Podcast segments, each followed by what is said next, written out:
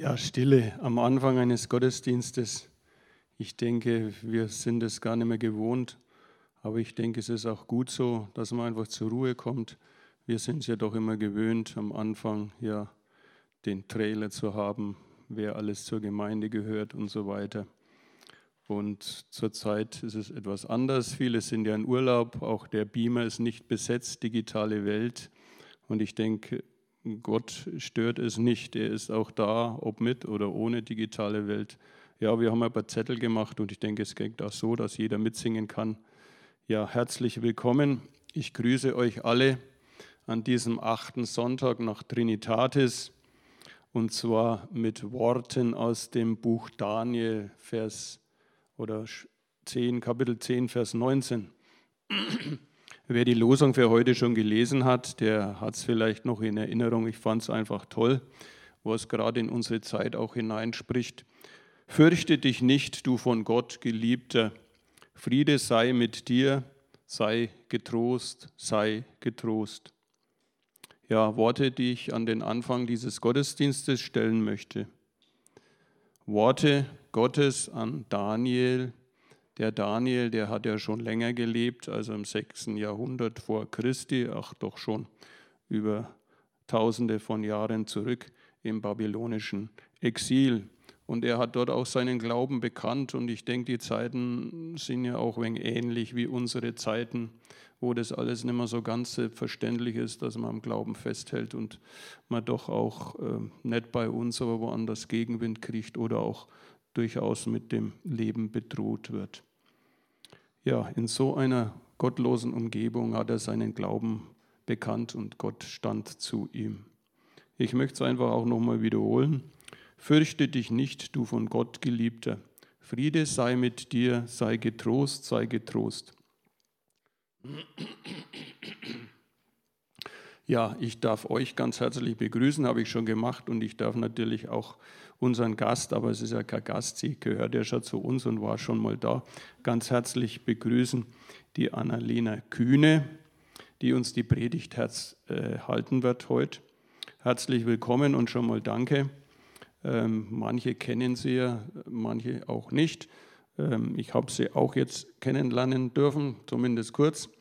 Ja, sie ist Landesjugendpastorin in EC Betzenstein und EC Bayern. Ist korrekt. Gut. Ja. Wir wollen natürlich auch unseren Gott begrüßen, deswegen sind wir hier, deswegen feiern wir Gottesdienst und es ist gut, äh, so zusammen zu sein. Im Namen des Vaters, des Sohnes und des Heiligen Geistes wollen wir diesen Gottesdienst in seinem Namen beginnen und auch alles ablegen, was uns bedrängt, bedrückt, was uns Kummer macht, einfach zur Stille kommen und ich denke, da war es ganz gut, dass wir am Anfang schon auch diese Ruhe haben. Ja, wir beginnen mit dem ersten Lied, Lege deine Sorgen nieder. Lege deine Sorgen nieder. Das haben wir eben gesungen. Ein doch recht bekanntes Lied, sage ich mal, einer liebenswerten Deutsch-Italienerin. Manche kennen sie ja und waren auch schon auf Konzert von ihr und haben noch weitere Lieder von ihr gehört. Ja, sie ist eines ähm, von sieben Kindern und sie war das zweitälteste Kind. Der Vater war Deutscher, die Mutter eine Italienerin. Daher hat sie vielleicht auch ihren Charme und auch ja, ihre Energie mit. Wer weiß. Ja, zu ihren äh, Werdegang. Ich habe mal nachgelesen, sie war ja im Ausland und zwar hat in Chicago Gesang und Theologie studiert, sechs Semester lang. Aber wenn es wenig Wasser gibt, die Frösche sind anscheinend immer noch da. Gell? Ja, also in Chicago hat sie Gesang, Theologie studiert und kam dann nach, nach Straßburg Dort hat sie auch nochmal Musik und Theologie studiert, bevor sie dann wieder äh, nach Deutschland zurückkam. Ja, warum erzähle ich das? Vielleicht auch ein bisschen ähm, vor dem Lied, wie das entstanden ist. Wir haben sie auch mal gehört und da hat sie mal gesagt, ähm, wie das Lied entstanden ist. Und ich denke, es ist ganz gut, es auch mal zu wissen, wie manche Lieder entstanden sind. Ja, sie ist nach Deutschland gekommen ähm, in einen, einen, kleinen Ort, also in Fränkisch würde man sagen Kaff, äh, mit ein paar Häusern, ein paar Leute. Und da hat sie dann Wohnung gefunden. Sie hatte ja kein festes Einkommen als Künstlerin und da waren natürlich viele Fragen da, die sie hatte. Ja, wie wird es weitergehen? Als Künstler, denke ich, ist es ja jetzt auch in diesen Corona-Zeiten schwierig, da seinen Lebensunterhalt äh, zu decken, wenn man einfach kein Einkommen hat.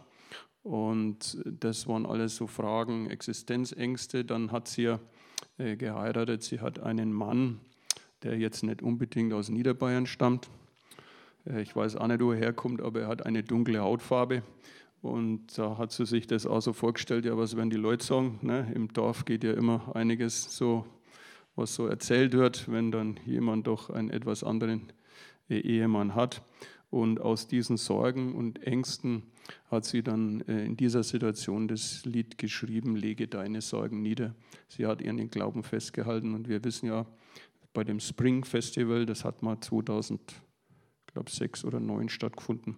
Da hat sie auch Lieder gesungen und ist da auch entdeckt worden und mittlerweile doch eine begnadete Künstlerin, äh, christliche Künstlerin, die uns mit ihren Liedern und tiefsinnigen Texten und auch, denke ich, mit ihrem ganzen Wesen erfreut. Ja, so viel zu dem Thema. Ich denke, es passt ganz gut, auch was heute äh, dran ist. Glaube, eine unmögliche Liebe. Dazu werden wir ja dann von der Annalena noch mehr zu dem Bibeltext hören. Ja, die Liebe unseres himmlischen Vaters ist groß. Er hat sie durchgetragen. Ich denke, er trägt auch uns durch. Da hat jeder so seine eigenen Erfahrungen gemacht, auch wenn es nicht so toll ist. Er ist immer wieder da. Wir dürfen auf ihn zählen. Wir dürfen bei, uns, bei ihm seine, unsere Schuld abladen. Er liebt den Sünder und die Sünderin, aber nicht die Sünde. Er möchte uns nahe sein, mit uns Gemeinschaft haben, eben weil er uns liebt, mit unserer Schwäche, mit unserer Stärke. Er liebt die Reichen, aber auch ganz besonders die Armen und die am Rande der Gesellschaft stehen. Seine Liebe ist so unendlich groß. Ja, während wir das nächste Lied singen, Vater, deine Liebe ist so unbegreiflich groß, ja, werde ich einfach mal die Kollekten, Büchsen, Becher rumgeben. Vielen Dank schon mal auch dafür.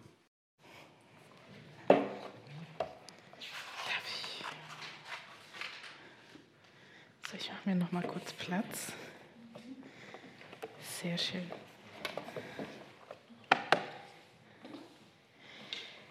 Freue mich total, heute hier Gast zu sein. Nicht nur, weil es auch ein bisschen Thema der, der Predigt oder zumindest der Geschichte ist, äh, sondern weil ich mich äh, bin immer wieder fasziniert, wie nah Kreuzen eigentlich an Betzenstein dran ist.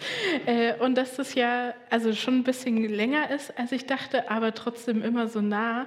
Äh, deswegen freue ich mich einfach mal hier zu sein und ein bisschen mehr in der Region, in der ich wohne, kennenzulernen. Ähm, und es ist auch ein schöner, schöner Weg hierher, finde ich zumindest. Genau. In der Geschichte, ich weiß nicht, also wie es euch geht, aber ich bekomme total gerne Besuch. Ich habe heute Leute zum Grillen zu mir eingeladen, weil ich festgestellt habe, boah, ich möchte einfach mal wieder mit Menschen unterwegs sein. Und ich möchte an einem Tisch sitzen und mit ihnen Zeit verbringen. Und in meiner Stu Studentenzeit, äh, da war das bei uns in der WG auch gang und gäbe. Wir hatten so ein wirklich, wir hatten eine kleine Küche, äh, hatten einen kleinen Esstisch in dieser Küche und wir haben an diesem Tisch, ähm, da sind die liebsten Erinnerungen aus meiner Studentenzeit dran. Das heißt, wir haben dort zusammengesessen, haben ganz viele lange Gespräche geführt, haben ein Glas Wein getrunken, haben viel gegessen an diesem Tisch. Ähm, der Satz, äh, in der Küche beginnen die Partys und enden sie, war bei uns in der WG immer gang und gäbe. Ähm, dort an diesem Küchentisch gab es total viele tiefgründige Gespräche über das Leben, über das Glauben über den Glauben. Wir hatten dort aber auch Streitgespräche, Gespräche, wo wir echt miteinander, umeinander gerungen haben als Freunde. Ähm, ja, wir hatten, haben uns gestritten und dort auch wieder vertragen. Äh, und das hat sich alles um diesen kleinen Tisch abgespielt. Und ich weiß nicht, ob vielleicht euer Esstisch zu Hause bei euch vielleicht auch genau so ein Tisch ist. Ein Tisch, ähm, wo man miteinander lachen und weinen darf. Wo tiefe Gespräche stattfinden, aber auch die Alltagsgespräche und Planungsgespräche, die man für so einen Familienalltag auch irgendwie braucht. Aber ich glaube, ein was bleibt, ist so ein Tisch ist ein Ort, wo Menschen sich versammeln, zusammenkommen und Leben miteinander teilen. Und genau da geht es heute auch in der Geschichte drum. In der Bibelgeschichte, äh, die steht in Lukas 7, Vers 36 bis 50. Wer den, wer den mitlesen möchte und seine Bibel dabei hat, darf das gerne aufschlagen. Dort steht, der Pharisäer und die Sünderin. Einer der Pharisäer lud Jesus zum Essen ein. Jesus ging in das Haus des Pharisäers und legte sich zu Tisch. In der Stadt lebte eine Frau, die als Sünderin bekannt war. Sie erfuhr, dass Jesus im Haus des Pharisäers zu Gast war. Mit einem Fläschchen voll kostbarem Salböl ging sie dorthin. Die Trau Frau trat von hinten an das Fußende des Polsters heran, auf dem Jesus lag. Sie weinte so sehr, dass seine Füße von ihren Tränen nass wurden. Mit ihrem Haar trocknete sie ihm die Füße küsste sie und salbte sie mit dem Öl. Der Pharisäer, der Jesus eingeladen hatte, beobachtete das alles und sagte sich, wenn Jesus ein Prophet wäre, müsste er doch wissen, was das für eine Frau ist, die ihn da berührt, dass sie eine Sünderin ist. Da wandte sich Jesus an ihn und sagte, Simon, ich habe dir etwas zu sagen. Er antwortete, Lehrer, sprich. Jesus sagte, zwei Männer hatten Schulden bei einem Geldverleiher. Der eine schuldete ihm 500 Silberstücke, der andere 50. Da sie es nicht zurückzahlen konnten, schenkte er beiden das Geld. Welcher von den beiden wird den Geldverleiher dafür wohl mehr lieben? Simon antwortete, ich nehme an, der, dem der Geldverleiher mehr geschenkt hat. Da sagte Jesus zu ihm, du hast recht. Dann drehte er sich zu der Frau um und sagte zu Simon, siehst du diese Frau? Ich kam in dein Haus und du hast mir kein Wasser für die Füße gebracht. Aber sie hat meine Füße mit ihren Tränen nass gemacht und mit ihren Haaren getrocknet. Du hast mir keinen Kuss zur Begrüßung gegeben, aber sie hat nicht aufgehört, mir die Füße zu küssen, seit ich hier bin. Du hast meinen Kopf nicht mit Öl gesalbt, aber sie hat meine Füße mit kostbarem Öl gesalbt. Deshalb sage ich dir, ihre vielen Stunden sind ihr vergeben, ihre vielen Sünden sind ihr vergeben. Darum hat sie so viel Liebe gezeigt. Wem aber wenig vergeben wird, der zeigt auch nur wenig Liebe. Dann sagte Jesus zu der Frau, deine Sünden sind dir vergeben. Die anderen Gäste fragten sich, wer ist dieser Mann, der sogar Sünden vergibt? Aber Jesus sagte zu der Frau, dein Glaube hat dich gerettet, geh hin in Frieden.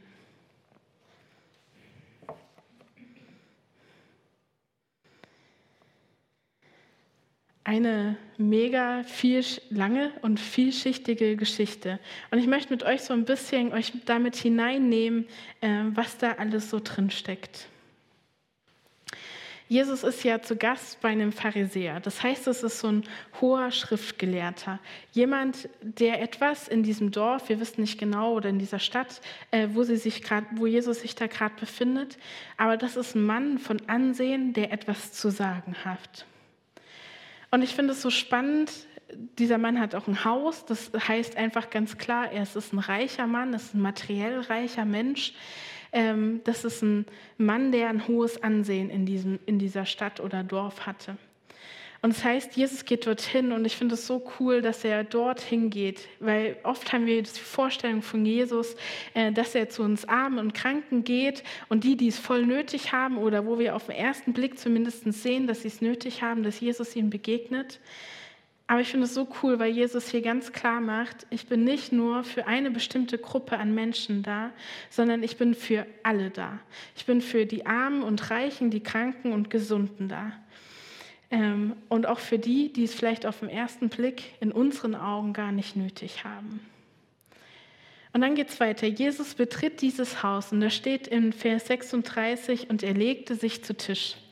Ich durfte vor der Pandemie, bin ich ganz dankbar für, äh, eine Israelreise machen. Und dort hatten wir so ein biblisches Dinner und da haben wir das nochmal richtig aufgezeigt. Ich hätte euch ein Bild mitgebracht, aber wir sind ja heute ein bisschen analoger unterwegs. Deswegen erzähle ich es euch, wie das so ist. Äh, dort liegt man einfach zu Tisch. Das heißt, es gibt so verschiedene Polster und man lehnt sich mit seinem, ich mache das immer falsch, aber man li liegt, legt sich hin auf seinen linken Arm, mit seinem linken Arm stützt man sich ab und mit dem rechten Arm hat man dann quasi in der Mitte, das ist alles so ein bisschen kreisförmig angelegt, äh, nimmt man sich dann aus den verschiedenen Schalen und Töpfen, ähm, die so auf dem Tisch stehen, äh, das ist mehr auf dem Boden, ähm, nimmt man sich dann quasi sein zu essen. Ähm, und ich finde es total spannend, weil das für mich irgendwie so unvorstellbar ist, weil wir einfach das, weil ich einfach anders aufgewachsen ist, dass man zu Tisch liegt. Ähm, und ich finde es richtig spannend, äh, dass man das so macht. Und der Pharisäer hat eingeladen zum Essen und man hat in der damaligen Zeit immer gen Abend gegessen. Das heißt, Sie waren in einem Raum, der wahrscheinlich relativ dunkel war, der durch äh, Öllampen erhellt worden ist, ähm, der ja ein bisschen, wir würden vielleicht äh, schummrig sagen, ist.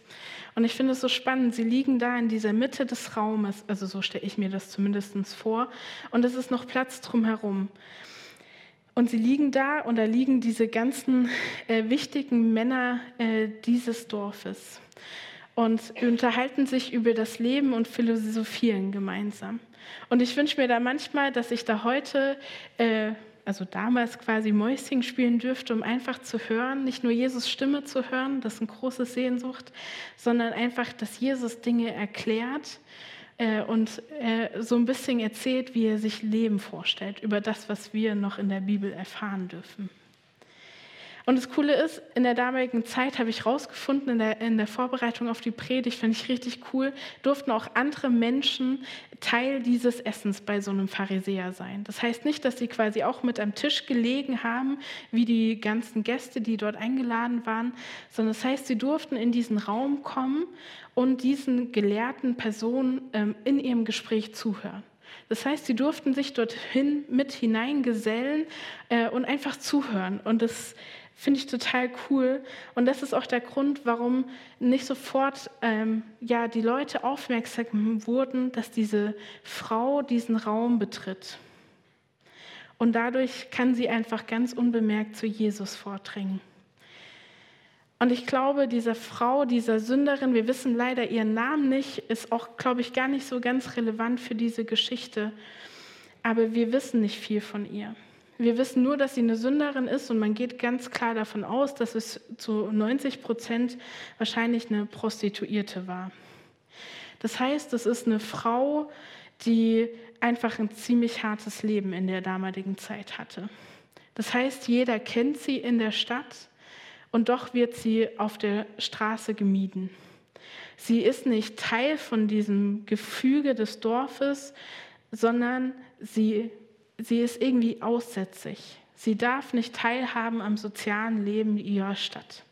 Und das ist quasi so gefühlt so ein Todesschuss für die damalige Zeit, weil man Teil der Gemeinschaft sein wollte. Man wollte zugehörig sein. Und wenn man ausgestoßen wurde, war es gar nicht mehr so einfach, wenn überhaupt gar nicht möglich, wieder Teil dieser Gruppe, Teil des Volkes zu werden. Und deshalb glaube ich, dass dieser Frau, dieser Sünderin, es alle Kraft und Überwindung gekostet hat, genau diesen Raum zu betreten, wo sie gekannt ist, bekannt ist, aber vor allem verachtet ist. Vielleicht laufen ihr auch gerade so Gedanken durch den Kopf, ähm, wie du gerade eben schon gesagt hattest, wie der Sephora, was mögen die anderen nur denken? Was ist, wenn das morgen im Stadtgerede ist? Was passiert da? Was sind da für Gespräche, die auf einmal da sind? Wie unerträglich wird es sein? Man wird mich vielleicht noch mehr verachten. Aber ich glaube, ihre Gedanken gehen auch weiter. Aber ich habe gehört, dass dieser Mann, Jesus der Heiland ist, der Messias, mein Erlöser. Er ist der Einzige, der meine Sünden vergeben kann. Nur er kann mir ein befreites Leben schenken. Und das ist alles, wonach ich mich vielleicht gerade sehne. Ein Neuanfang, eine neue Weste. Und ich glaube, dass dieser Gedanke in dem Herzen dieser Frau immer lauter wird. Nur er kann mir ein befreites Leben schenken. Und es keimt diese tiefste Hoffnung in ihr auf. Eine Hoffnung, die alle ihre festen Mauern und ihr tiefstes Inneres erschüttern kann. Und ich glaube, diese Hoffnung, dass das passieren kann, gewinnt überhand. Und deswegen betritt diese Frau diesen Raum. Und sie betritt diesen Raum und wie schon gesagt, es ist so ein bisschen dunkel und schummrig und das heißt, sie stockt erst, lässt ihre Augen kurz dran gewöhnen und dann sucht sie umher in diesem Raum und versucht ganz geduldig und irgendwie ungeduldig, weil sie ähm, umherzuschauen, wo Jesus liegt.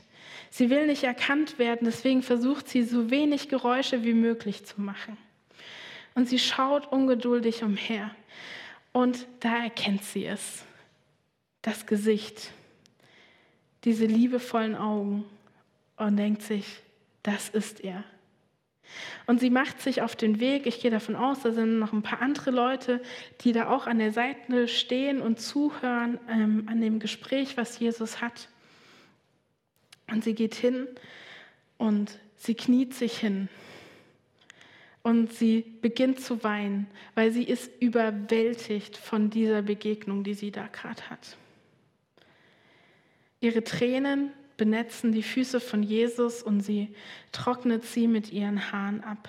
Und dann nimmt sie die Kette mit dem Öl gefüllten Alabastergefäß von ihrem Hals und sie salbt die Füße von Jesus.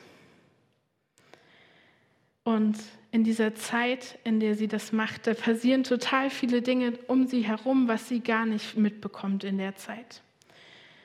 Aber die Pharisäer bekommen mit, Sie ähm, erkennen, dass diese Sünderin in diesem Haus ist und dass sie zu den Füßen von Jesus liegt. Und ich glaube, sie sind empört, denn sie wissen ganz genau, wer diese Frau ist, aus eigener Erfahrung, weil sie sie auf der Straße gekannt haben, weil man das einfach weiß, wer diese Leute sind. Und sie sind einfach so entsetzt, weil Jesus sich von ihr anfassen lässt. Und wenn man sich von so einer Person, die ganz offensichtlich Sünderin ist, dann wird man unrein. Das ist für, für diese Pharisäer ganz klar. Das heißt, sie werden ungerecht vor Gott. Und man muss total viele Dinge tun, um wieder in diese Gerechtigkeit hineinzukommen, um wieder rein zu werden. Und diese Pharisäer denken sich, warum macht ihr das? Das ist totaler Blödsinn. Nein, nein, sowas machen wir nicht. Und Simon, der Gastgeber, der denkt sich das auch. Er denkt sich, wenn Jesus wirklich dieser Prophet ist, von dem wir alle denken, dass er ist, dann wüsste er doch, was das für eine Frau ist. Dann wüsste er, was das für eine Sünderin ist. Und für Simon ist das scheinbar das Unmöglichste, was in seinem Haus gerade passieren könnte. Eine Sünderin wäscht diesem Rabbi, diesem Lehrer, seine Füße in seinem Haus. Doch eigentlich diese Person, die so viel Weisheit bringen sollte, dieser hohe Gast. Und da passiert so ein No-Go in diesen Maßstäben seiner Zeit und seiner Religion. Und Jesus, der reagiert, wie er immer gefühlt. Er ist total gelassen, er ist ein bisschen entspannt, so wie immer in solchen Situationen. Ich wäre da nicht so, glaube ich, wäre auch ein bisschen ausgerastet. Aber ich glaube, Jesus hat schon ähm, auf diese Frau gewartet. Ich glaube, er hat schon gespürt, als sie diesen Raum betreten hat und sich innerlich so krass auf diese Begegnung mit dieser Frau gefreut, weil er ganz genau wusste, was in dem Herzen dieser Frau vor sich geht. Und weil er wusste, was für eine Auswirkung diese Begegnung im Leben dieser Frau machen wird. Und auch, dass er sich, dadurch, dass er sich berühren lässt von ihr, gegen ganz viele Gesetze der damaligen Zeit verstößt, interessiert ihn nicht. Denn er sagt sich, das ist ein geliebter Mensch von mir. Und das, was diese Frau tat, diese Küsse auf die Füße, die Waschung und die Salbung der Füße, das sind viel mehr als irgendwie nur äußerliche Annehmlichkeiten der damaligen Zeit. Sie sind für diese Frau ein ganz praktischer Ausdruck der Liebe, die sie empfindet, die sie für Jesus hat. Und das ist nicht irgendwie eine rein körperliche Sache, die sie da empfindet, sondern das ist so eine tiefe Agape-Liebe, eine freundschaftliche Liebe, die so tief ist, dass sie über alles dieser Frau, ähm, deswegen erzähle ich so viel von ihr, Ähm, diese Frau macht drei Sachen, wovon zwei wahrscheinlich gar nicht geplant sind. Bei der Berührung von Jesus, wie ich schon gesagt habe, fängt sie an zu weinen. Und sie ist überwältigt von dieser Begegnung, die sie mit ihm hat. Mit diesem Mann, der vor ihr liegt. Und ich glaube, dass da etwas in ihrem Herzen Klick gemacht hat. Sie hat etwas verstanden. Und zwar, dass Jesus ihr vergeben hat. Und dass das durch ihren Glauben passiert ist. Und ich glaube, dass da nicht nur irgendwie so ein paar kleine Tränen ihre Wangen runterlaufen, sondern dass das richtig große Tränen sind, weil so viel Erleichterung in ihrem Leben gerade passiert. Und das sind so viele Tränen, dass sie wirklich diese staubigen Füße von Jesus waschen kann. Und das ist, glaube ich, eine Sache, die hat sie gar nicht geplant. Ich glaube, sie ist dahin gegangen und wollte diese Füße salben als Zeichen ihrer Demut. Aber sie ist so überwältigt, dass sie nichts anderes kann, als ihm die Füße zu waschen mit ihren Tränen. Und wäre sie vorbereitet, hätte sie bestimmt Wasser und ein Handtuch dabei gehabt. Aber ich glaube, sie kann gar nicht anders, als weil sie so bewegt ist von, dieser, von diesem Moment. Und das Krasse ist, dass sie in diesem Moment, wo sie ihm die Füße wäscht, noch ein anderes Gebot ähm, übertritt. Das heißt, es steht in der Bibelstelle drin, dass sie ihre Haare löst. Das können wir uns vielleicht heute nicht mehr vorstellen, aber wenn man, wenn man als Frau der damaligen Zeit seine Haare aufgemacht und gelöst hat, hat man ein Gesetz übertreten, dass man, ähm, ja, weil man seine Haare quasi nicht zeigen darf. Das sind in ultraorthodoxen Kreisen heutzutage tragen jüdische Frauen Perücken ähm, oder ein Kopftuch ähm, als quasi als Zeichen dafür, dass man seine Haare nicht zeigen darf. Und ich glaube, diese Frau handelt in diesem Moment total spontan und nach der Sprache ihres Herzens. Sie ist ganz impulsiv und gibt da ihren Gefühlen nach und erweist damit Jesus die höchsten Ehre. Und dann salbt sie Jesus Füße. Und ich glaube, das war das Einzige, was sie wirklich geplant hatte äh, zu tun, weil Salben ist in der damaligen Zeit etwas, das können die Juden sehr gut ähm, und das ist etwas sehr Wertvolles. Das heißt, in der damaligen Zeit wurden nur Könige und Priester gesalbt in ihre Ämter hinein. Und einfach diese, diese Geste, dass sie diese Füße von Jesus salbt, das das ist einfach was total Großes. Sie nimmt quasi ein Jahres, so ein kleines Fläschchen Öl, Salböl der damaligen Zeit war ein kompletter Jahreslohn von ihr. Und sie nimmt das rein aus ihrer Demut heraus. Und sie vergießt diesen Jahreslohn an Öl über die Füße von Jesus, weil sie so ergriffen ist von der Liebe von diesem Menschen der ihr Vergebung geschenkt hat. Und ich, ich glaube, sie denkt sich, hey, was bedeutet mir schon Jahreslohn gegen das Geschenk der Vergebung, was ich hier erfahren darf? Die Liebe dieser Frau Jesus gegenüber erscheint mir so unmöglich. Über Umstände und Konventionen dieser Zeit hinweg. Sie ist ganz impulsiv, gnadenlos ehrlich. Sie reagiert auf die Emotionen, die diese, diese Begegnung mit ihr hervorrufen und ist einfach ehrlich. Und mich bewegt diese Frau, weil ihre Liebe zu Jesus so unmöglich erscheint und impulsiv. Und es hat mich ganz persönlich zum Fragen gebracht, ähm, ob ich heute noch nach 15 Jahren Christsein so eine Liebe meinem Schöpfer gegenüber habe ob ich, glauben, ob ich wirklich glauben kann, dass diese Liebe ähm, und Vergebung mein Herz erreichen kann. Und es lässt mich selbst fragen, ob meine Liebe zu Jesus all, über alles Mögliche und Unmögliches, unmögliche Situationen hinweg mich trägt. Oder ob die Jahre, also ich bin schon länger Christ als nicht Christ, ist mir dieses Jahr aufgefallen, ähm, ob dass über die Jahre hinweg meine Liebe zu Jesus einfach so abgeflacht ist. Wende ich mich noch mit dieser noch zu Jesus hin mit dieser tiefen Dankbarkeit, mit diesem Bekennermut wie diese Frau, über alle Konventionen hinweg, über alle Opferbereitschaft hinweg. Bin ich noch bereit, mein ganzes Leben, mein ganzes Hab und Gut für ihn aufzugeben?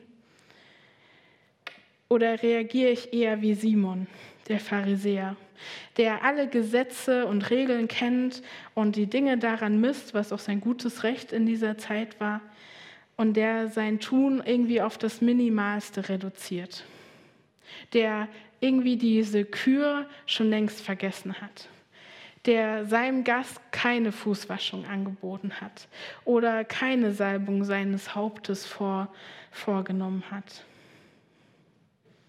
Wo stehst du da heute an diesem Sonntag? Geht es dir wie dieser Sünderin, die mit so viel Leidenschaft an die Sache rangeht?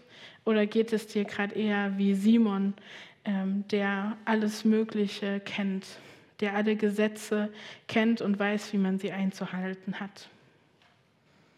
Hat diese unmögliche Liebe von Jesus noch einen Platz in deinem Leben?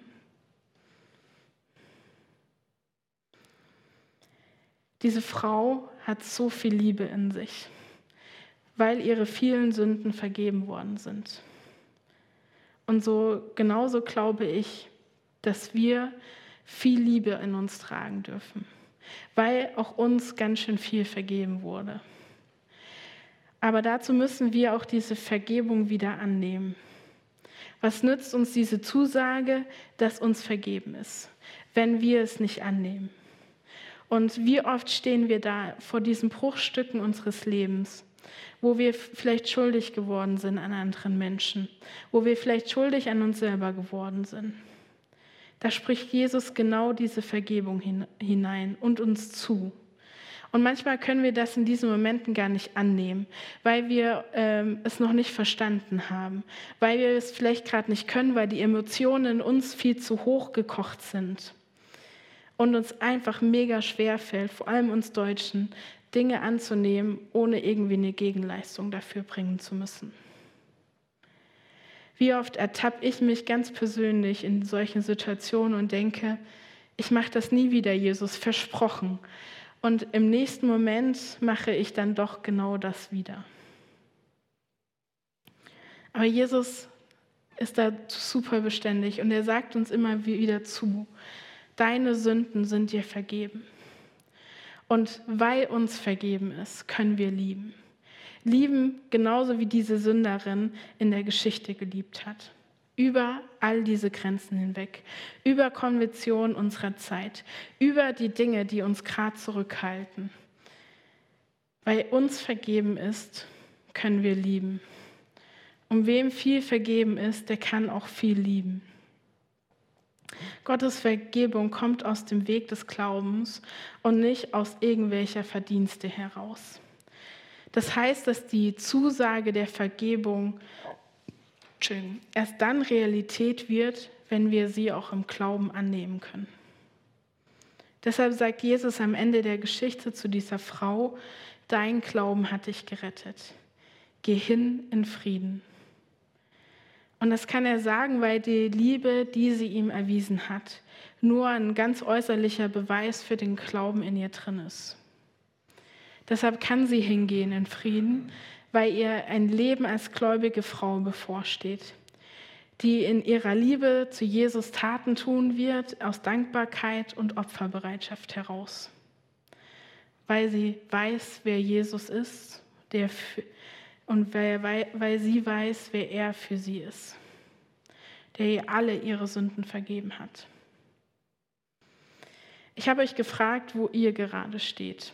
Auf der Seite der Sünderin voller Liebe, die, die Grenzen überwindet, oder eher auf der Seite von Simon, der gerade noch am Verstehen ist, was diese Vergebung für ihn und sein Leben bedeuten kann.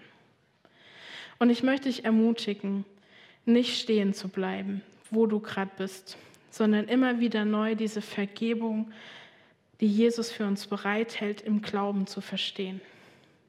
Denn was Jesus zu der Frau sagt, deine Sünden sind dir vergeben, dein Glaube hat dich gerettet, geh hin in Frieden, ist auch für uns heute noch gültig.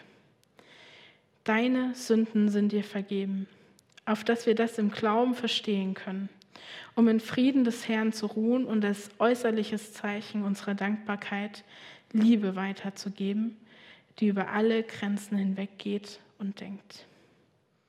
Ich möchte mit uns beten.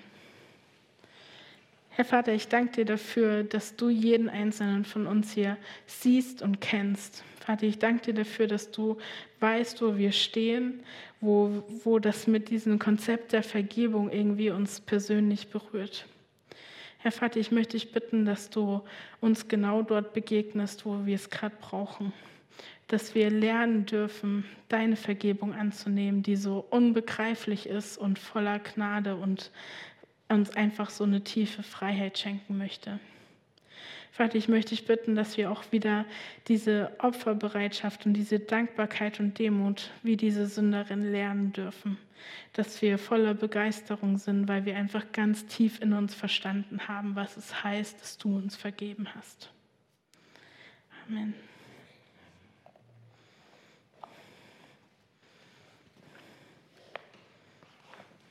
uns gemeinsam mit den Worten beten, die Jesus Christus uns gelehrt hat.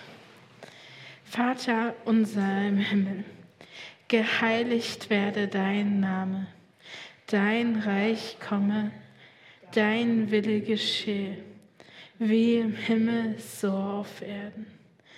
Unser tägliches Brot gib uns heute und vergib uns unsere Schuld wie auch wir vergeben unseren Schuldigern. Und führe uns nicht in Versuchung, sondern erlöse uns von dem Bösen. Denn dein ist das Reich und die Kraft und die Herrlichkeit in Ewigkeit. Amen. Ich möchte euch noch den Segen Gottes zusprechen. Der Herr segne dich und behüte dich. Der Herr lasse sein Angesicht leuchten über dir und sei dir gnädig. Der Herr hebe sein Angesicht auf dich und gebe dir Frieden. Amen. Ja, vielen Dank. Vielen Dank für deinen Dienst. Ja, mit Mikrofon geht es doch ein wenig lauter, gell? Brauche ich nicht die Frösche noch aus den letzten Ecken des Wassers rauslocken. Ja, ähm, an dieser Stelle noch einige Infos. Äh, es ist ja Ferienzeit. Ich denke, gehört Erholung, Leib und Seele für jeden dazu. Deswegen sind vielleicht auch nicht so viele da. Aber es ist schön, wie auch die Annalena schon gesagt hat, wenn man einfach zusammenkommen kann und nicht von ferne zuschauen. Ja, nächste Woche ist wieder Gottesdienst. Da ist bereits schon der 14. August um 10.30 Uhr und zwar mit den Jahren Wert. Thema Gut hören ist, denke ich, auch wichtig, hören, zuhören. Ja, danke auch fürs Zuhören, fürs Kommen. Äh, vielleicht noch ein kleiner Rückblick ähm, für die, die nicht dabei waren. Wir hatten ja in dieser Woche Ferien ohne Koffer, vom Montag bis zum Donnerstag. Ja, eine, sage ich mal, recht wuselige Angelegenheit. Es war, denke ich, ganz gut. 16 ja, Junge, meistens waren es Jungs, einige Mädchen haben sich auf das Ferienprogramm eingelassen und ich denke, es war eine tolle Zeit. Vielen Dank auch für alle Mitwirkenden vor den Kulissen, hinter den Kulissen, in den Kulissen, mit den Kulissen. Es war ja auch recht heiß, aber ich denke, ähm, es ist ganz gut gemacht worden, dass wir auch manche Spiele im Vormittag äh, statt, oder stattgefunden haben. Und die waren ja wirklich eifrig dabei. Es war auch ein schöner Abschluss am Donnerstag, wo die Eltern nochmal gekommen sind und, und ja, noch einmal Rückbild mit Bildern, alles wenig das anschauen konnten, was ihre ja, Jungs und Mädels da so in der Zeit erlebt haben. Und ich denke, es war auch schon ein gutes Miteinander, was natürlich noch ein Highlight war, dass es auch noch was zu essen gab, Bratwürst und Salate und da dank den äh, Männern am Grill, dem äh, Hans, oder? Nee, dem Hans und den Stefan und natürlich allen anderen, äh, die da mitgeholfen haben. Ich denke, gemeinsam geht es immer besser. Ja, wir haben jetzt muss nicht jeder gleich nach Hause gehen. Äh, wir haben jetzt nicht so einen richtigen Küchentisch äh, da und mit dem Liegen schaut es auch schwierig aus an unseren Plätzen hier. Also wir haben schlechte Liegeplätze, aber ich möchte doch herzlich einladen. Äh, man kann ja auch doch im Stehen zusammenstehen und, und sich das Liegen denken irgendwie. Also herzlich einladen, noch hier zu bleiben zum Kaffee und auch Kuchen. Herzlichen Dank auch der Heidi, ähm, die sich da äh, betätigt hat und das zur Verfügung stellt und auch den Sascha hinten an den technischen Maschinen. Und ja, dann bleibt mir nur noch eine gute Woche zu wünschen, die Urlaub haben, sich gut erholen und die anderen nicht so sehr stressen lassen. Bis zum nächsten Mal, Gott befohlen. Ja, Stille am Anfang eines Gottesdienstes. Ich denke, wir sind es gar nicht mehr gewohnt, aber ich denke, es ist auch gut so, dass man einfach zur Ruhe kommt. Wir sind es ja doch immer gewöhnt, am Anfang ja den Trailer zu haben, wer alles zur Gemeinde gehört und so weiter. Und zurzeit ist es etwas anders. Viele sind ja in Urlaub, auch der Beamer ist nicht besetzt, digitale Welt. Und ich denke, Gott stört es nicht. Er ist auch da, ob mit oder ohne digitale Welt. Ja, wir haben ein paar Zettel gemacht und ich denke, es geht auch so, dass jeder mitsingen kann. Ja, herzlich willkommen. Ich grüße euch alle an diesem achten Sonntag nach Trinitatis und zwar mit Worten aus dem Buch Daniel, Vers oder 10, Kapitel 10, Vers 19. Wer die Losung für heute schon gelesen hat, der hat es vielleicht noch in Erinnerung. Ich fand es einfach toll, wo es gerade in unsere Zeit auch hineinspricht. Fürchte dich nicht, du von Gott geliebter. Friede sei mit dir, sei getrost, sei getrost. Ja, Worte, die ich an den Anfang dieses Gottesdienstes stellen möchte. Worte Gottes an Daniel, der Daniel, der hat ja schon länger gelebt, also im 6. Jahrhundert vor Christi, ach doch schon über tausende von Jahren zurück im babylonischen Exil. Und er hat dort auch seinen Glauben bekannt. Und ich denke, die Zeiten sind ja auch ein wenig ähnlich wie unsere Zeiten, wo das alles nicht mehr so ganz selbstverständlich ist, dass man am Glauben festhält und man doch auch äh, nicht bei uns, aber woanders Gegenwind kriegt oder auch durchaus mit dem Leben bedroht wird. Ja, in so einer gottlosen Umgebung hat er seinen Glauben bekannt und Gott stand zu ihm. Ich möchte es einfach auch nochmal wiederholen.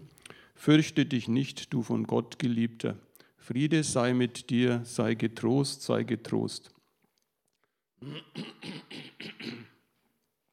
Ja, ich darf euch ganz herzlich begrüßen, habe ich schon gemacht und ich darf natürlich auch unseren Gast, aber es ist ja kein Gast, sie gehört ja schon zu uns und war schon mal da, ganz herzlich begrüßen die Annalena Kühne, die uns die Predigt herz, äh, halten wird heute. Herzlich willkommen und schon mal danke. Ähm, manche kennen sie ja, manche auch nicht.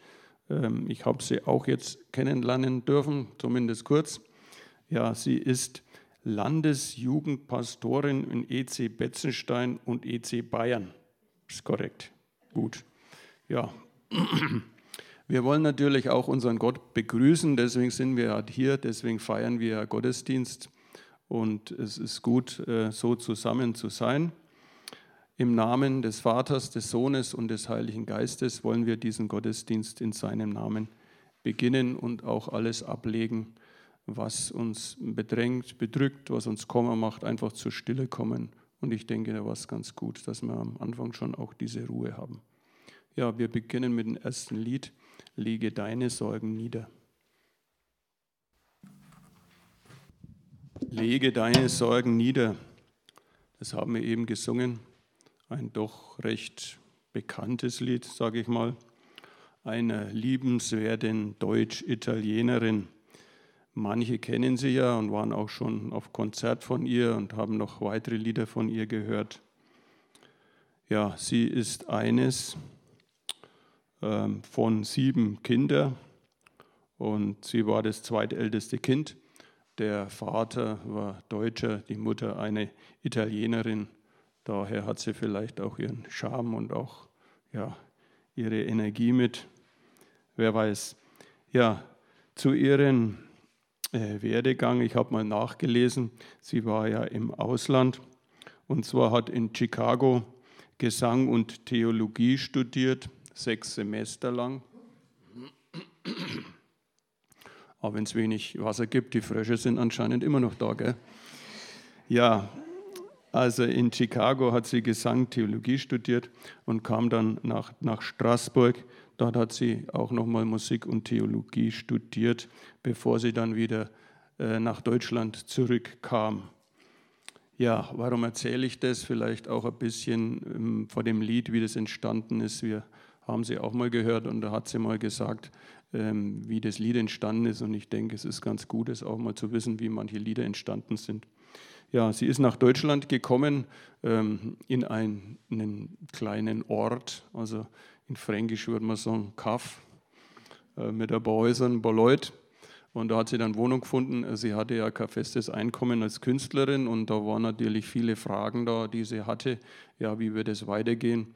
Als Künstler, denke ich, ist es ja jetzt auch in diesen Corona-Zeiten schwierig, da seinen Lebensunterhalt ähm, zu decken, wenn man einfach kein Einkommen hat.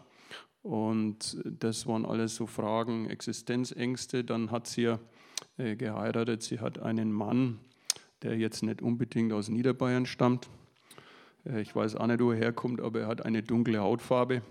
Und da hat sie sich das auch so vorgestellt, ja, was werden die Leute sagen? Ne? Im Dorf geht ja immer einiges so, was so erzählt wird, wenn dann jemand doch einen etwas anderen äh, Ehemann hat. Und aus diesen Sorgen und Ängsten hat sie dann äh, in dieser Situation das Lied geschrieben, Lege deine Sorgen nieder. Sie hat ihren Glauben festgehalten und wir wissen ja, bei dem Spring Festival, das hat mal 2000 glaube sechs oder neun stattgefunden. Da hat sie auch Lieder gesungen und ist da auch entdeckt worden und mittlerweile doch eine begnadete Künstlerin, äh, christliche Künstlerin, die uns mit ihren Liedern und tiefsinnigen Texten und auch, denke ich, mit ihrem ganzen Wesen erfreut. Ja, so viel zu dem Thema. Ich denke, es passt ganz gut, was heute äh, dran ist. Glaube, eine unmögliche Liebe. Dazu werden wir ja dann von der Annalena noch mehr zu dem Bibeltext hören.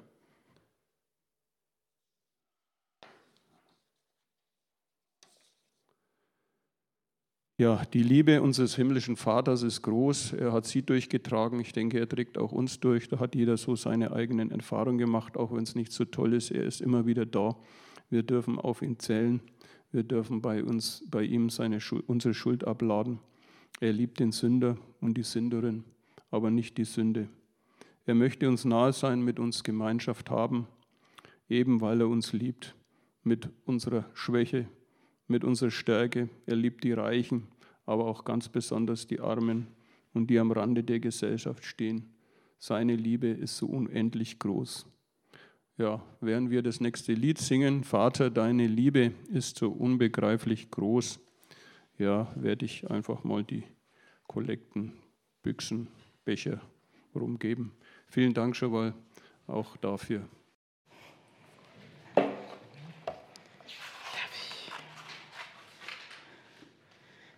mir noch mal kurz Platz.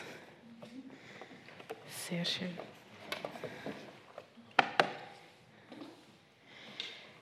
Freue mich total, heute hier Gast zu sein. Nicht nur, weil es auch ein bisschen Thema der, der Predigt oder zumindest der Geschichte ist, äh, sondern weil ich mich äh, bin immer wieder fasziniert, wie nah Kreuzen eigentlich an Betzenstein dran ist. Äh, und dass das ja also schon ein bisschen länger ist, als ich dachte, aber trotzdem immer so nah. Äh, deswegen freue ich mich einfach mal hier zu sein und ein bisschen mehr in der Region, in der ich wohne, kennenzulernen. Ähm, und es ist auch ein schöner, schöner Weg hierher, finde ich zumindest. Genau. In der Geschichte, ich weiß nicht, also wie es euch geht, aber ich bekomme total gerne Besuch. Ich habe heute Leute zum Grillen zu mir eingeladen, weil ich festgestellt habe, boah, ich möchte einfach mal wieder mit Menschen unterwegs sein. Und ich möchte an einem Tisch sitzen und mit ihnen Zeit verbringen. Und in meiner Stu Studentenzeit, äh, da war das bei uns in der WG auch gang und gäbe. Wir hatten so ein wirklich, wir hatten eine kleine Küche, äh, hatten einen kleinen Esstisch in dieser Küche und wir haben an diesem Tisch, ähm, da sind die liebsten Erinnerungen aus meiner Studentenzeit dran. Das heißt, wir haben dort zusammengesessen, haben ganz viele lange Gespräche geführt, haben ein Glas Wein getrunken, haben viel gegessen an diesem Tisch. Ähm, der Satz, äh, in der Küche beginnen die Partys und enden sie, war bei uns in der WG immer gang und gäbe. Ähm, dort an diesem Küchentisch gab es total viele tiefgründige Gespräche über das Leben, über das Glauben über den Glauben. Wir hatten dort aber auch Streitgespräche, Gespräche, wo wir echt miteinander, umeinander gerungen haben als Freunde. Ähm, ja, wir hatten, haben uns gestritten und dort auch wieder vertragen. Äh, und das hat sich alles um diesen kleinen Tisch abgespielt. Und ich weiß nicht, ob vielleicht euer Esstisch zu Hause bei euch vielleicht auch genau so ein Tisch ist. Ein Tisch, ähm, wo man miteinander lachen und weinen darf. Wo tiefe Gespräche stattfinden, aber auch die Alltagsgespräche und Planungsgespräche, die man für so einen Familienalltag auch irgendwie braucht. Aber ich glaube, ein was bleibt, ist so ein Tisch ist ein Ort, wo Menschen sich versammeln, zusammenkommen und Leben miteinander teilen. Und genau da geht es heute auch in der Geschichte drum. In der Bibelgeschichte, äh, die steht in Lukas 7, Vers 36 bis 50. Wer den, wer den mitlesen möchte und seine Bibel dabei hat, darf das gerne aufschlagen. Dort steht, der Pharisäer und die Sünderin. Einer der Pharisäer lud Jesus zum Essen ein. Jesus ging in das Haus des Pharisäers und legte sich zu Tisch. In der Stadt lebte eine Frau, die als Sünderin bekannt war. Sie erfuhr, dass Jesus im Haus des Pharisäers zu Gast war. Mit einem Fläschchen voll kostbarem Salböl ging sie dorthin. Die Trau Frau trat von hinten an das Fußende des Polsters heran, auf dem Jesus lag. Sie weinte so sehr, dass seine Füße von ihren Tränen nass wurden. Mit ihrem Haar trocknete sie ihm die Füße, küsste sie und salbte sie mit dem Öl. Der Pharisäer, der Jesus eingeladen hatte, beobachtete das alles und sagte sich, wenn Jesus ein Prophet wäre, müsste er doch wissen, was das für eine Frau ist, die ihn da berührt, dass sie eine Sünderin ist. Da wandte sich Jesus an ihn und sagte, Simon, ich habe dir etwas zu sagen. Er antwortete, Lehrer, sprich. Jesus sagte, zwei Männer hatten Schulden bei einem Geldverleiher. Der eine schuldete ihm 500 Silberstücke, der andere 50. Da sie es nicht zurückzahlen konnten, schenkte er beiden das Geld. Welcher von den beiden wird den Geldverleiher dafür wohl mehr lieben? Simon antwortete, ich nehme an, der, dem der Geldverleiher mehr geschenkt hat. Da sagte Jesus zu ihm, du hast recht. Dann drehte er sich zu der Frau um und sagte zu Simon, siehst du diese Frau? Ich kam in dein Haus und du hast mir kein Wasser für die Füße gebracht. Aber sie hat meine Füße mit ihren Tränen nass gemacht und mit ihren Haaren getrocknet. Du hast mir keinen Kuss zur Begrüßung gegeben aber sie hat nicht aufgehört, mir die Füße zu küssen, seit ich hier bin. Du hast meinen Kopf nicht mit Öl gesalbt, aber sie hat meine Füße mit kostbarem Öl gesalbt. Deshalb sage ich dir, ihre vielen Stunden sind ihr vergeben, ihre vielen Sünden sind ihr vergeben. Darum hat sie so viel Liebe gezeigt. Wem aber wenig vergeben wird, der zeigt auch nur wenig Liebe. Dann sagte Jesus zu der Frau, Deine Sünden sind dir vergeben. Die anderen Gäste fragten sich, wer ist dieser Mann, der sogar Sünden vergibt? Aber Jesus sagte zu der Frau, dein Glaube hat dich gerettet, geh hin in Frieden.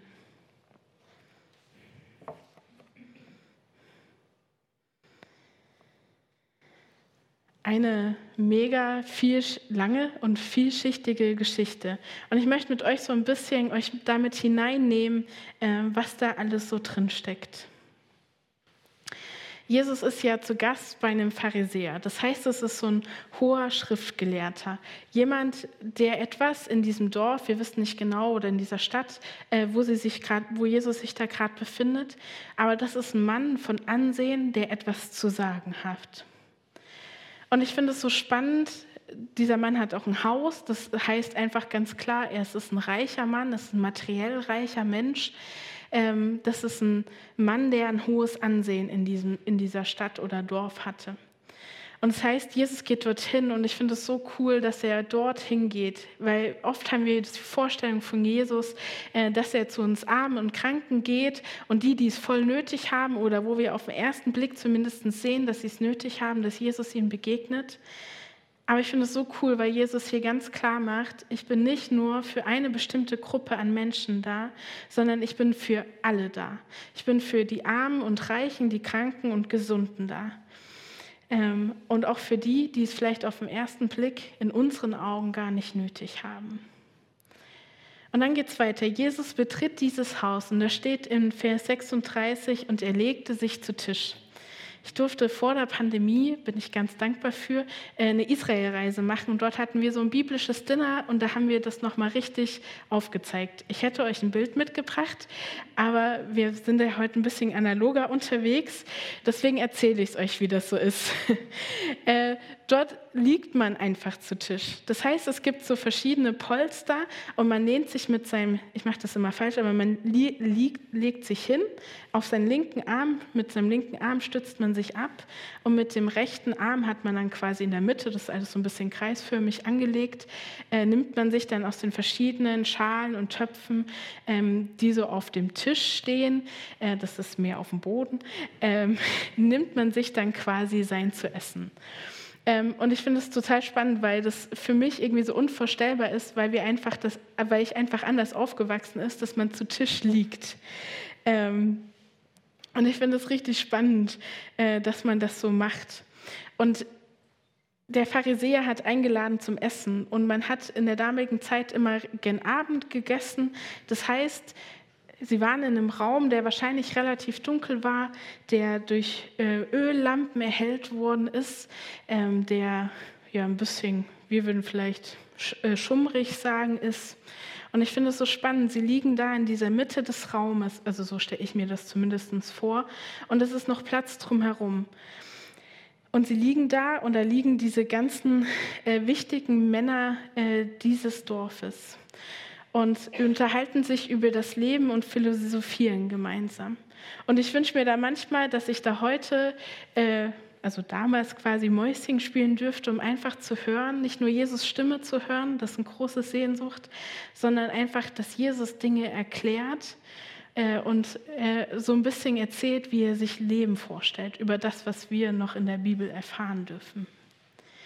Und das Coole ist, in der damaligen Zeit habe ich herausgefunden, in der, in der Vorbereitung auf die Predigt, fand ich richtig cool, durften auch andere Menschen Teil dieses Essens bei so einem Pharisäer sein. Das heißt nicht, dass sie quasi auch mit am Tisch gelegen haben, wie die ganzen Gäste, die dort eingeladen waren, sondern das heißt, sie durften in diesen Raum kommen und diesen gelehrten Personen ähm, in ihrem Gespräch zuhören.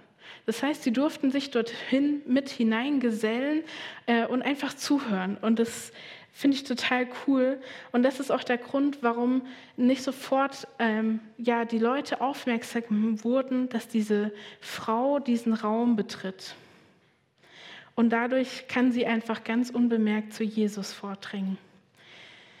Und ich glaube, dieser Frau, dieser Sünderin, wir wissen leider ihren Namen nicht, ist auch, glaube ich, gar nicht so ganz relevant für diese Geschichte.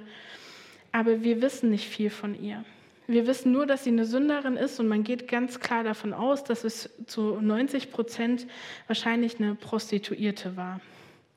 Das heißt, es ist eine Frau, die einfach ein ziemlich hartes Leben in der damaligen Zeit hatte. Das heißt, jeder kennt sie in der Stadt und doch wird sie auf der Straße gemieden. Sie ist nicht Teil von diesem Gefüge des Dorfes, sondern sie sie ist irgendwie aussätzig. Sie darf nicht teilhaben am sozialen Leben ihrer Stadt. Und das ist quasi so gefühlt so ein Todesschuss für die damalige Zeit, weil man Teil der Gemeinschaft sein wollte. Man wollte zugehörig sein. Und wenn man ausgestoßen wurde, war es gar nicht mehr so einfach, wenn überhaupt gar nicht möglich, wieder Teil dieser Gruppe, Teil des Volkes zu werden. Und deshalb glaube ich, dass dieser Frau, dieser Sünderin, es alle Kraft und Überwindung gekostet hat, genau diesen Raum zu betreten, wo sie gekannt ist, bekannt ist, aber vor allem verachtet ist. Vielleicht laufen ihr auch gerade so Gedanken durch den Kopf, ähm, wie du gerade eben schon gesagt hattest, wie der Sephora, was mögen die anderen nur denken? Was ist, wenn das morgen im Stadtgerede ist? Was passiert da? Was sind da für Gespräche, die auf einmal da sind? Wie unerträglich wird es sein? Man wird mich vielleicht noch mehr verachten. Aber ich glaube, ihre Gedanken gehen auch weiter. Aber ich habe gehört, dass dieser Mann Jesus der Heiland ist. der Messias, mein Erlöser. Er ist der Einzige, der meine Sünden vergeben kann. Nur er kann mir ein befreites Leben schenken. Und das ist alles, wonach ich mich vielleicht gerade sehne. Ein Neuanfang, eine neue Weste. Und ich glaube, dass dieser Gedanke in dem Herzen dieser Frau immer lauter wird. Nur er kann mir ein befreites Leben schenken.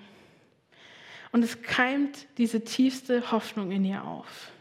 Eine Hoffnung, die alle ihre festen Mauern und ihr tiefstes Inneres erschüttern kann. Und ich glaube, diese Hoffnung, dass das passieren kann, gewinnt überhand. Und deswegen betritt diese Frau diesen Raum. Und sie betritt diesen Raum und wie schon gesagt, es ist so ein bisschen dunkel und schummrig und das heißt, sie stockt erst lässt ihre Augen kurz dran gewöhnen und dann sucht sie umher in diesem Raum und versucht ganz geduldig und irgendwie ungeduldig, weil sie ähm, umherzuschauen, wo Jesus liegt. Sie will nicht erkannt werden, deswegen versucht sie so wenig Geräusche wie möglich zu machen. Und sie schaut ungeduldig umher und da erkennt sie es, das Gesicht, diese liebevollen Augen und denkt sich, das ist er. Und sie macht sich auf den Weg. Ich gehe davon aus, da sind noch ein paar andere Leute, die da auch an der Seite stehen und zuhören ähm, an dem Gespräch, was Jesus hat. Und sie geht hin und sie kniet sich hin. Und sie beginnt zu weinen, weil sie ist überwältigt von dieser Begegnung, die sie da gerade hat. Ihre Tränen benetzen die Füße von Jesus und sie trocknet sie mit ihren Haaren ab. Und dann nimmt sie die Kette mit dem Öl gefüllten Alabastergefäß von ihrem Hals und sie salbt die Füße von Jesus. Und in dieser Zeit, in der sie das macht, da passieren total viele Dinge um sie herum, was sie gar nicht mitbekommt in der Zeit. Aber die Pharisäer bekommen mit.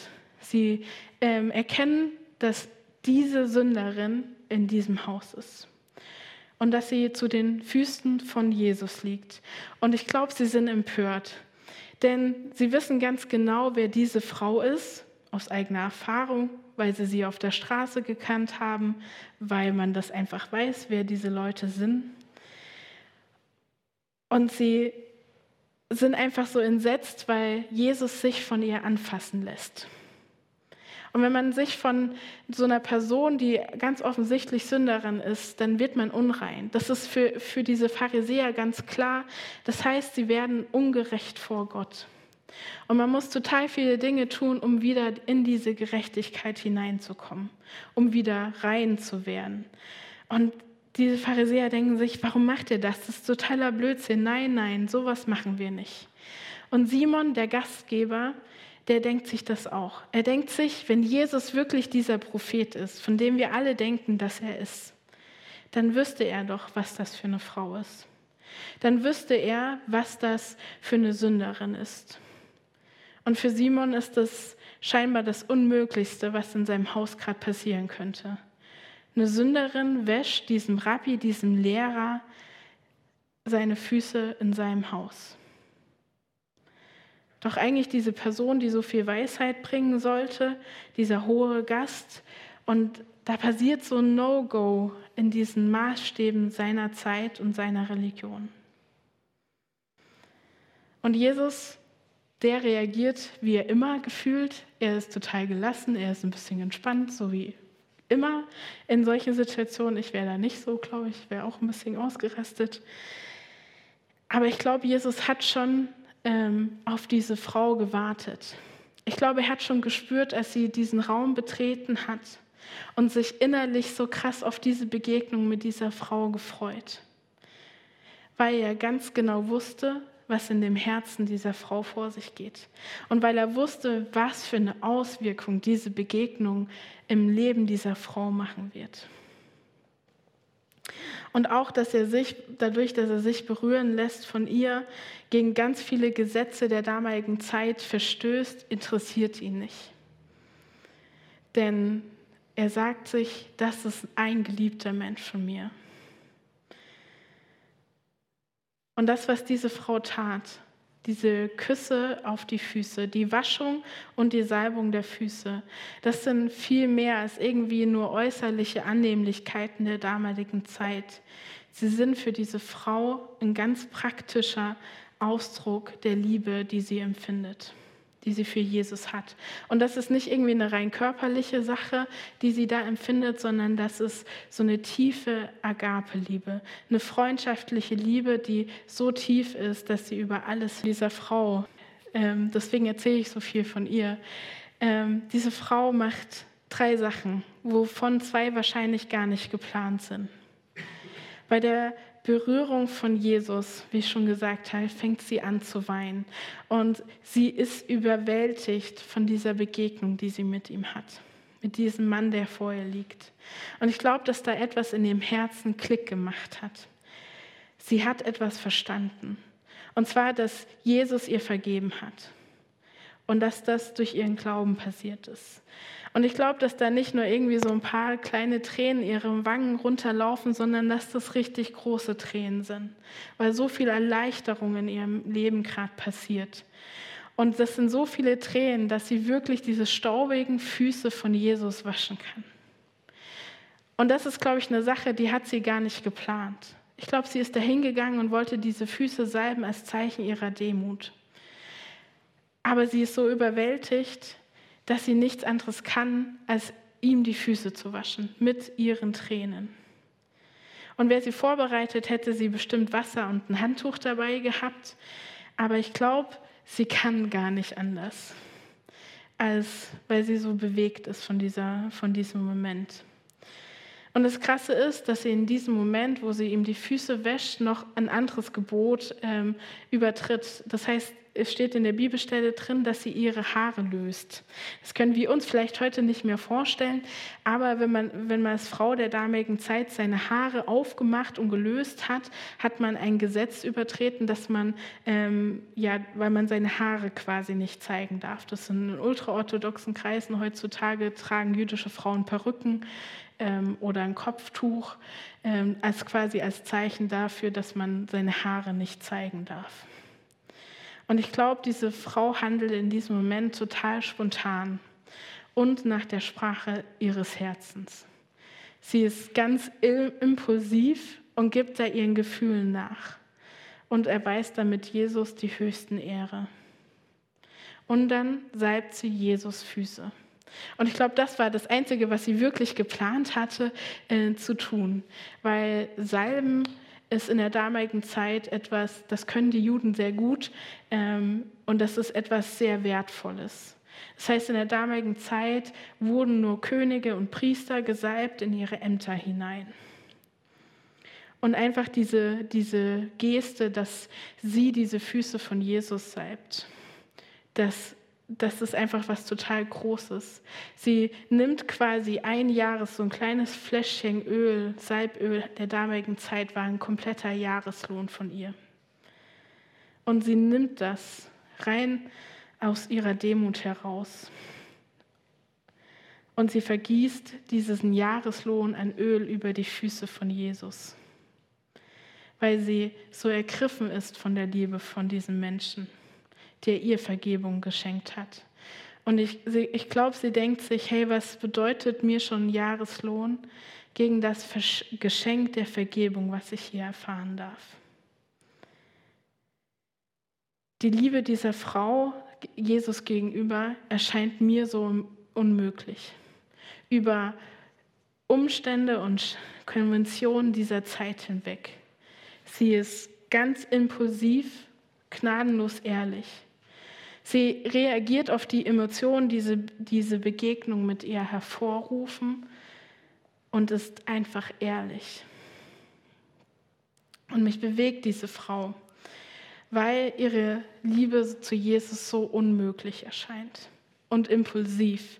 Und es hat mich ganz persönlich zum Fragen gebracht, ähm, ob ich heute noch nach 15 Jahren Christsein so eine Liebe meinem Schöpfer gegenüber habe ob ich, glauben, ob ich wirklich glauben kann, dass diese Liebe ähm, und Vergebung mein Herz erreichen kann. Und es lässt mich selbst fragen, ob meine Liebe zu Jesus über alles Mögliche und Unmögliches, unmöglichste Situationen hinweg mich trägt. Oder ob die Jahre, also ich bin schon länger Christ als nicht Christ, ist mir dieses Jahr aufgefallen, ähm, ob das über die Jahre hinweg meine Liebe zu Jesus einfach so abgeflacht ist. Wende ich mich noch mit dieser noch zu Jesus hin mit dieser tiefen Dankbarkeit, mit diesem Bekennermut wie diese Frau, über alle Konventionen hinweg, über alle Opferbereitschaft hinweg. Bin ich noch bereit, mein ganzes Leben, mein ganzes Hab und Gut für ihn aufzugeben? Oder reagiere ich eher wie Simon, der Pharisäer, der alle Gesetze und Regeln kennt und die Dinge daran misst, was auch sein gutes Recht in dieser Zeit war, und der sein Tun irgendwie auf das Minimalste reduziert, der irgendwie diese Kür schon längst vergessen hat, der seinem Gast keine Fußwaschung angeboten hat oder keine Salbung seines Hauptes vor, vorgenommen hat. Wo stehst du da heute an diesem Sonntag? Geht es dir wie dieser Sünderin, die mit so viel Leidenschaft an die Sache rangeht? Oder geht es dir gerade eher wie Simon, ähm, der alles Mögliche kennt, der alle Gesetze kennt und weiß, wie man sie einzuhalten hat? Hat diese unmögliche Liebe von Jesus noch einen Platz in deinem Leben?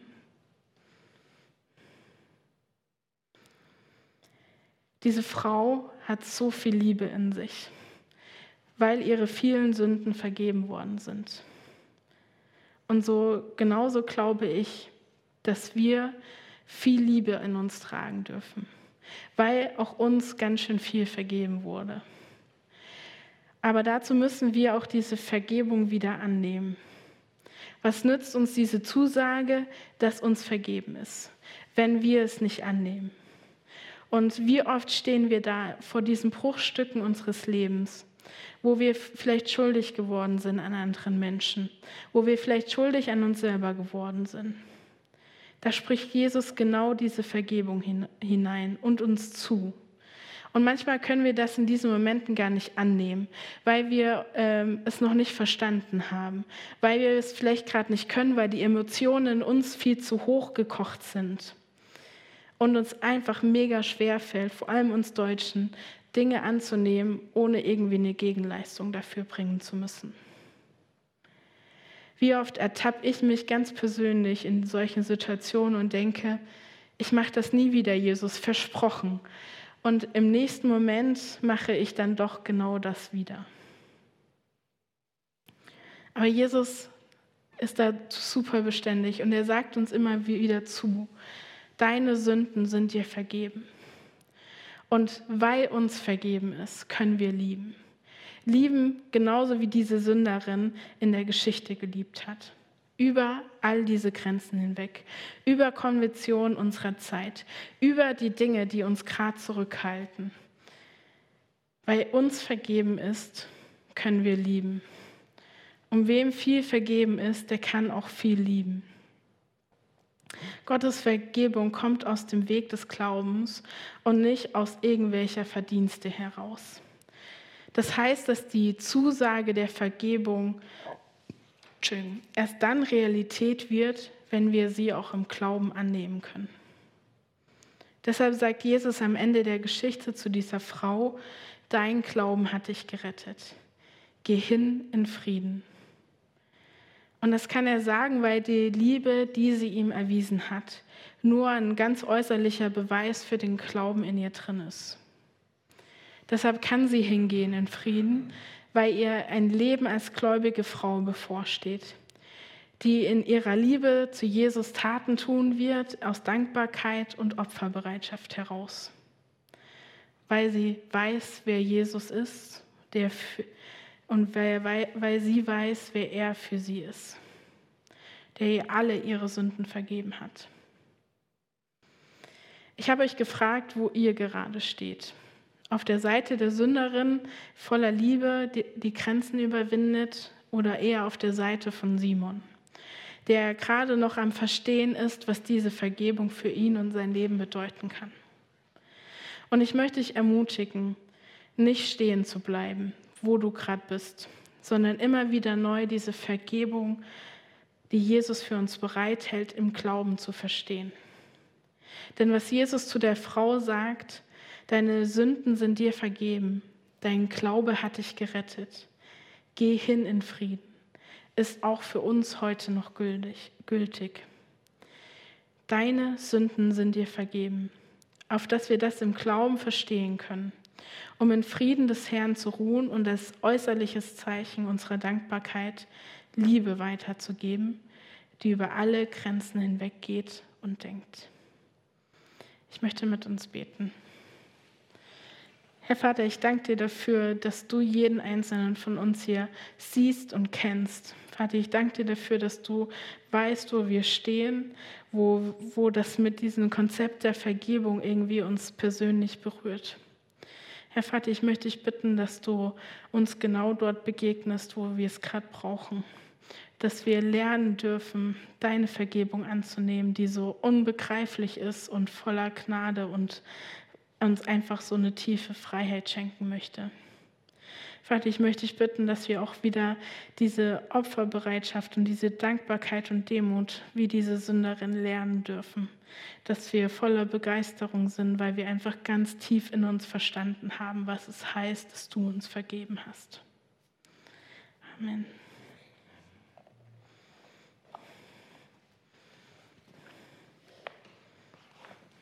uns gemeinsam mit den Worten beten, die Jesus Christus uns gelehrt hat.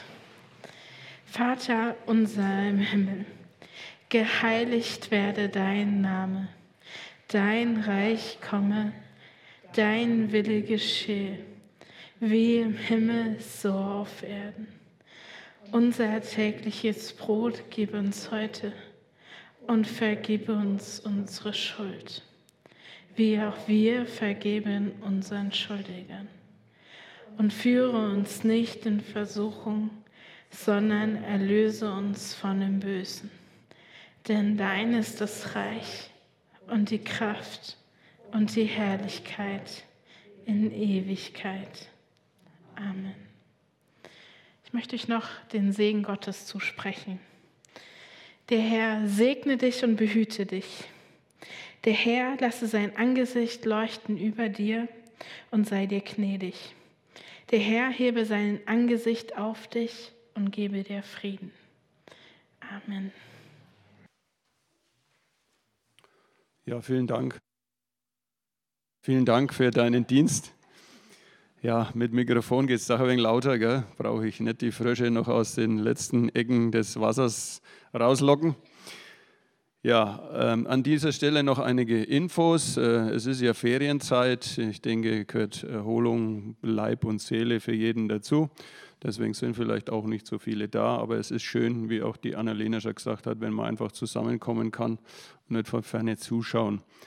Ja, nächste Woche ist wieder Gottesdienst. Da ist bereits schon der 14. August um 10.30 Uhr und zwar mit den Jahren Wert. Thema gut hören ist, denke ich, auch wichtig, hören, zuhören. Ja, danke auch fürs Zuhören, fürs Kommen. Äh, vielleicht noch ein kleiner Rückblick ähm, für die, die nicht dabei waren. Wir hatten ja in dieser Woche Ferien ohne Koffer, vom Montag bis zum Donnerstag. Ja, eine, sage ich mal, recht wuselige Angelegenheit. Es war, denke ich, ganz gut. 16 ja, Junge, meistens waren es Jungs, einige Mädchen haben sich auf das Ferienprogramm eingelassen und ich denke, es war eine tolle Zeit. Vielen Dank auch für alle Mitwirkenden vor den Kulissen, hinter den Kulissen, in den Kulissen, mit den Kulissen. Es war ja auch recht heiß, aber ich denke, ähm, es ist ganz gut gemacht worden, dass wir auch manche Spiele im Vormittag äh, statt, oder stattgefunden haben. Und sie waren ja wirklich eifrig dabei. Es war auch ein schöner Abschluss am Donnerstag, wo die Eltern nochmal gekommen sind und, und ja, noch einmal Rückbild mit Bildern, alles wenig das anschauen konnten, was ihre ja, Jungs und Mädels da so in der Zeit erlebt haben. Und ich denke, es war auch schon ein gutes Miteinander, was natürlich noch ein Highlight war, dass es auch noch was zu essen gab, Bratwurst und Salate und da dank den äh, Männern am Grill, dem äh, Hans, oder? Nee, dem Hans und den Stefan und natürlich allen anderen, äh, die da mitgeholfen haben. Ich denke, gemeinsam geht es immer besser. Ja, wir haben jetzt, muss nicht jeder gleich nach Hause gehen. Äh, wir haben jetzt nicht so einen richtigen Küchentisch äh, da und mit dem Liegen schaut es auch schwierig aus an unseren Plätzen hier. Also wir haben schlechte Liegeplätze, aber ich möchte doch herzlich einladen. Äh, man kann ja auch doch im Stehen zusammenstehen und dann sich das Liegen denken irgendwie. Also herzlich einladen, noch hier zu bleiben zum Kaffee und auch Kuchen. Herzlichen Dank auch der Heidi, ähm, die sich da äh, betätigt hat und das zur Verfügung stellt und auch den Sascha hinten an den technischen Maschinen. Und ja, dann bleibt mir nur noch eine gute Woche zu wünschen, die Urlaub haben, sich gut erholen und die anderen nicht so sehr stressen lassen. Bis zum nächsten Mal. Gott befohlen.